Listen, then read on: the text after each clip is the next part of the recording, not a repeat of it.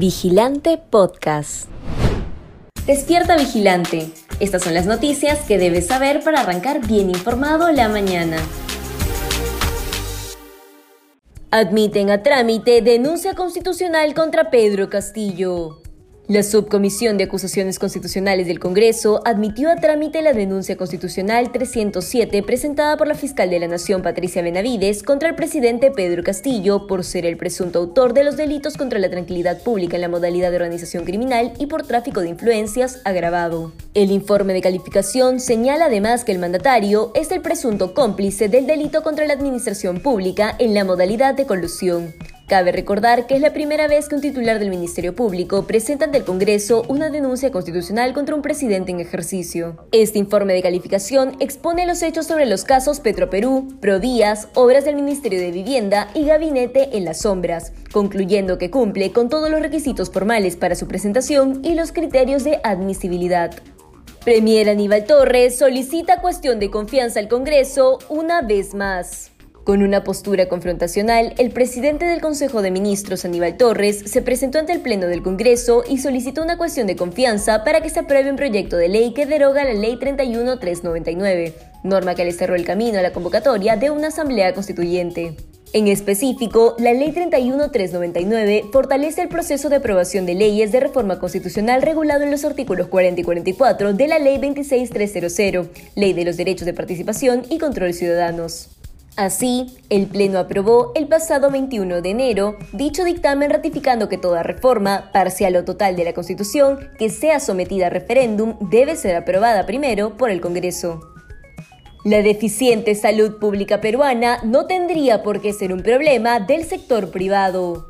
En 2019, un informe titulado Los dueños de la comida, elaborado por la plataforma de investigación Ojo Público, culpaba a las empresas privadas de ultraprocesar alimentos y controlar el mercado.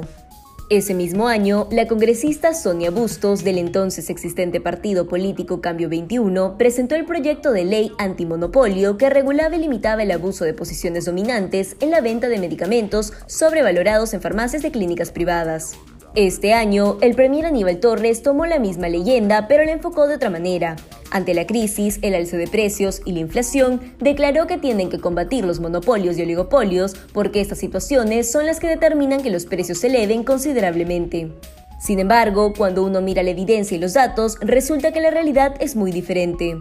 Un reciente estudio de Evidencia Consultores reveló que el 43% de asegurados en salud y el CIS adquieren sus medicamentos a través de farmacias o boticas privadas porque el Estado no es capaz de distribuirlos por los canales adecuados. Cabe señalar que el Ministerio de Salud congrega el mayor porcentaje de la población asegurada con un 95%. El 79% de peruanos sí está de acuerdo con que los colegios impartan clases de salud y educación sexual a los estudiantes. El último estudio sobre las familias reveló diversos datos interesantes respecto a cómo los peruanos perciben la educación sexual integral de los menores y el nivel de injerencia que los padres de familia deberían tener para revisar y opinar sobre el material escolar de sus hijos.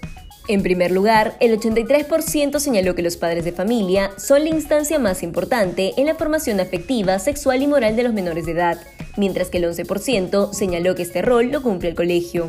En esta misma línea, los encuestados fueron cuestionados respecto a si los niños deberían llevar clases de educación sexual en las escuelas. El 79% asegura estar de acuerdo con aquella afirmación, mientras que el 18% se mantiene en contra.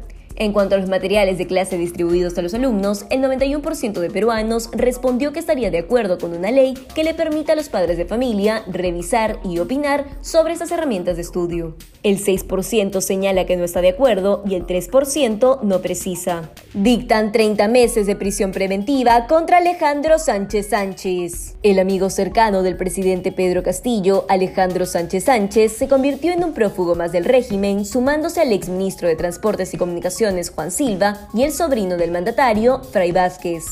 El empresario también fue financista de la campaña de Pedro Castillo en 2021. Sánchez, dueño de la casa en Zarratea, donde el presidente Castillo tuvo reuniones clandestinas, es uno de los principales implicados en el caso de direccionamiento de obras en el Ministerio de Vivienda y en el caso Asesores en la Sombra.